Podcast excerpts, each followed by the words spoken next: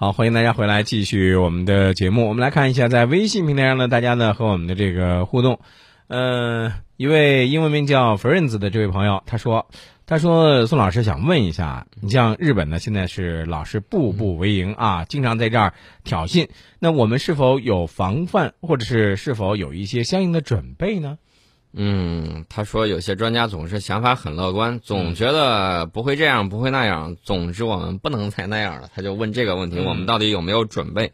那么这个呢，我昨天好好准备了一下，今天给你一个非常确定的回答。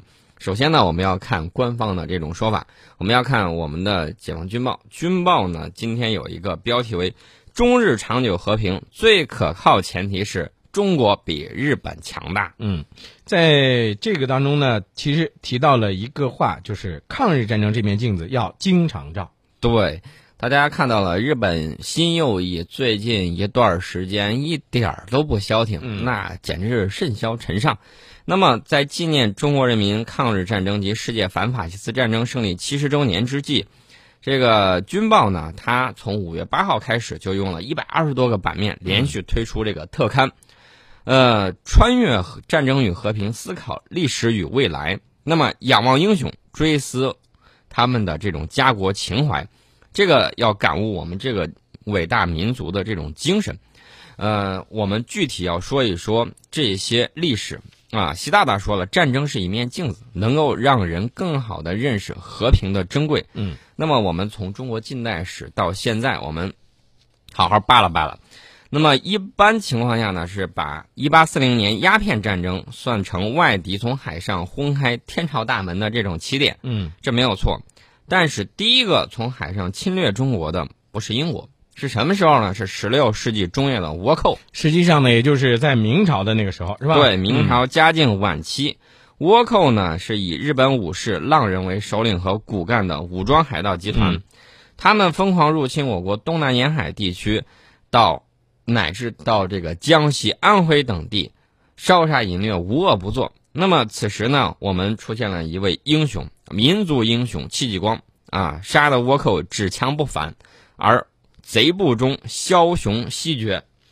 应该说，这个倭寇是日本侵犯中国的开始，对吧？对，比较比较倭寇和日寇，虽然是。相隔了四百多年，但是我们发现这两者呢，崇尚武力、残忍野蛮、毫无道义的特性，简直是如出一辙，一脉相承。呃，给大家说一下当时的史实啊，呃，日寇它有三光政策，非常的残忍。早在四百多年前，倭寇也实现了这个相同的这种手段。那么，嘉靖四十一年十二月，就是公元的一五六二年的时候，倭寇攻下福建兴华府，就是今天的这个莆田，他杀戮了我们一万多名同胞啊！因为多的无法用棺木埋葬，只好以坛代棺。那么，新中国成立之后，发现这个呃瓮葬硕处多者数千上万啊，这个就是跟日本日寇后来知道这个万人坑啊是一样的。那么，这个日本近于中国的这种野心，从十六世纪中叶的倭寇开始，代代相传，没有中断。嗯，一五八三年的时候，日本的关白就是这个摄政王丰臣秀吉，就赤裸裸的叫嚣说：“今也欲争大明，盖非我所欲，天所授也。”啊，这个你看这个话说的是老天爷让他弄的是吧？对。然后呢，一五九一年的时候，就给朝鲜国王写了一个答书，嗯，说。呃，不屑国家之远，山河之隔，欲一超直入大明国啊！你看见没有？嗯，野心非常的狂妄。他不光说要这个侵略大明，还说什么呢？欲以五朝风俗，就是日本风俗，与四百余州，使帝都正化于亿万斯年啊！这个这就是在那个时候臭名昭著的那个那个。大东亚共荣圈的这个前奏，对对对对对。当时呢，征兵三十多万，被打的这个牙都找不到了，然后就回去了。丰臣秀吉死了之后，在日本他一直是被当成日本英雄歌颂的。嗯，一个侵略者啊，日本就没有这种反思的这种历史。嗯，从十七世纪到十九世纪上半叶，中日之间是和平相处，但是正是在这一时期。日本呢，通过他的一些学者，比如说凶泽繁山呐、山路素行啊这些学者，把这个丰臣伟业啊，他所谓的这种东西，逐步发展成，呃日本整套的国家战略和学说体系。这就把这个日本的那个武士道变成了理论化和系统化了。对，然后呢，这个佐藤信元呢就写了一本书，叫《宇内混同秘策》，这里头就宣称开辟一邦，必先肇始自吞并中国。你看看，狼子野心，代代相传。嗯。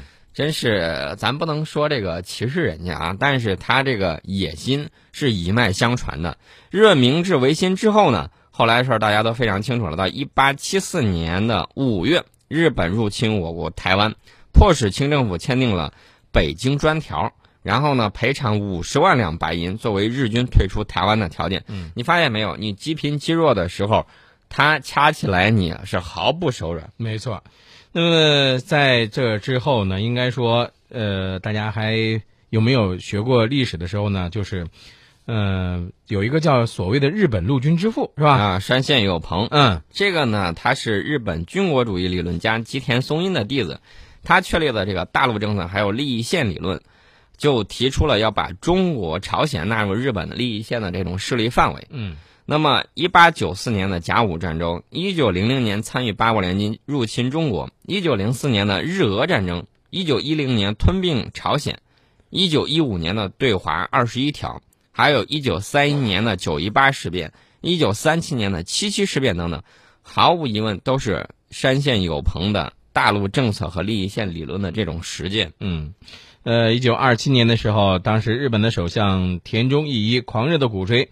呃，大陆扩展是日本民族生存的首要条件，所以说呢，大家看到四百多年来，日本相当多的思想政治精英啊，他这个所谓的精英啊，所谓的精英其实就是倭寇啊，代代相传，走火入魔的研究侵略中国这件事儿，这个让我们看来非常可怕，对吧？嗯。但是反过来说，中国人民全民族抗战的伟大胜利，让日本四百多年的侵华梦碎，这有。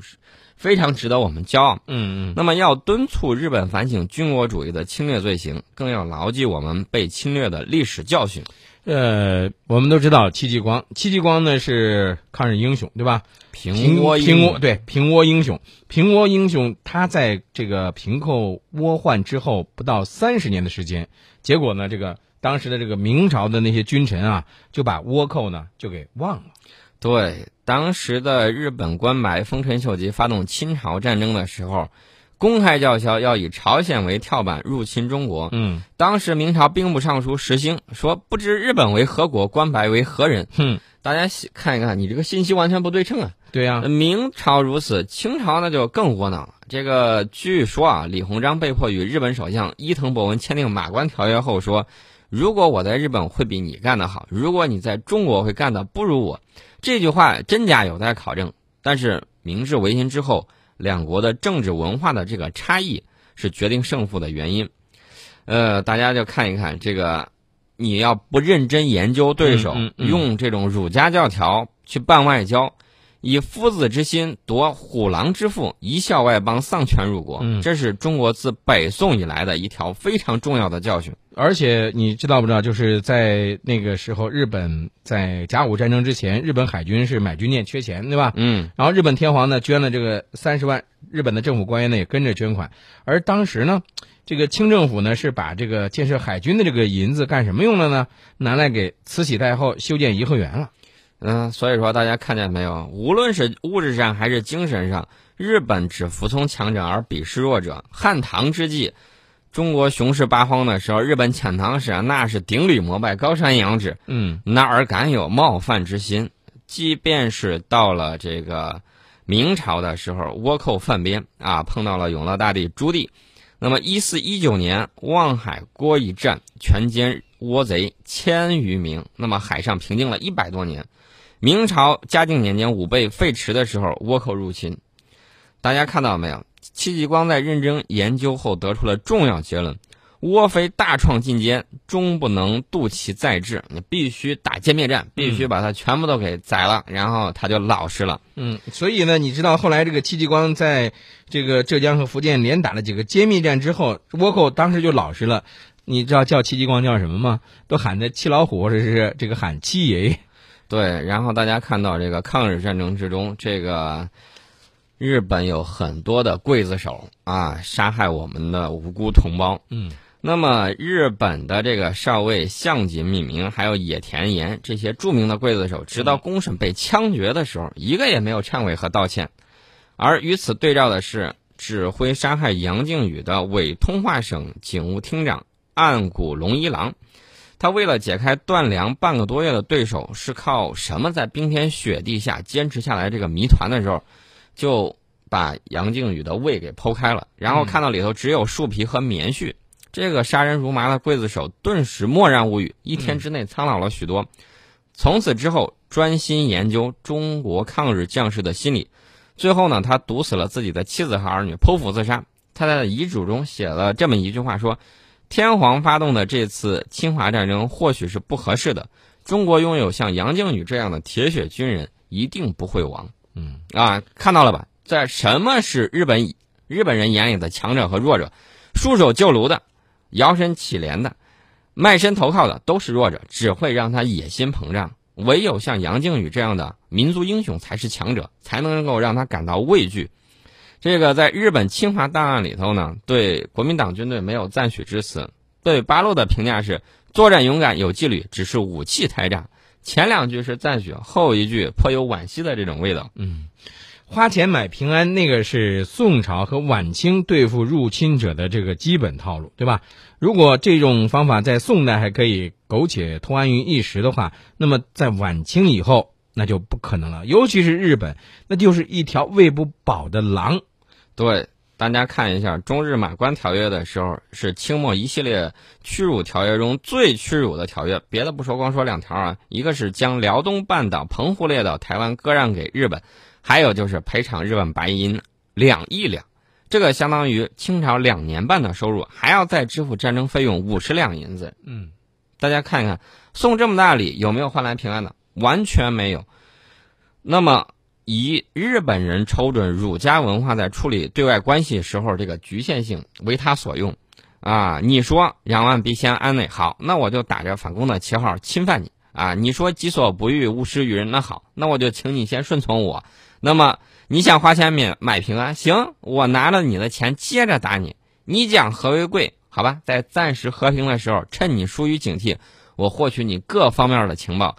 那么侦查非常的细致。大家知道，日本侵华的时候，他侵侵犯山西的时候，缴获的日军的地图，嗯，他甚至把你哪儿有几口水井，然后。呃，这个平时乡民们都不知道的山间密道，他都给你侦查的一清二楚。所以你发现没有，这个时候就是日本的军用地图反而比我们中国的这个军用地图还详细啊！啊，所以说呢，铭记历史是为了和平，中日之间一定要保持长久的和平。根据历史的经验，最可靠的前提就是你比他更强大，不仅是物质上，还是精神上。面对日本右翼的这种倒行逆施，我们经常要问问自己啊，嗯，我们有杨靖宇那样的血性吗？对日本我研究了多少？对日本的挑衅，你准备好了没有？啊，这个抗日神剧这种手撕鬼子的这种喧嚣，只会给人以误导，以为杀鬼子就那么简单。嗯，那么对这个为了买马桶盖蜂拥跑到日本的这种呢，我觉得这个你花钱是在买轻视啊。嗯。其实咱们说了这么多，来看一下，在这个微信平台上啊，这个大家和我们的这个互动，字符串儿这位朋友呢是说了，说相比于其他国家呀，我们是最了解这个日本了。从明朝到现在，日本一直对我们的是蠢蠢欲动，对吧？我们强大了，不会去主动侵犯其他的国家，但是对于我们的领土主权，我们一定会维护。对。在这个广告之后呢，我们要给大家详细说一下、分析一下安倍内阁的这种复合型的大战略。嗯，好。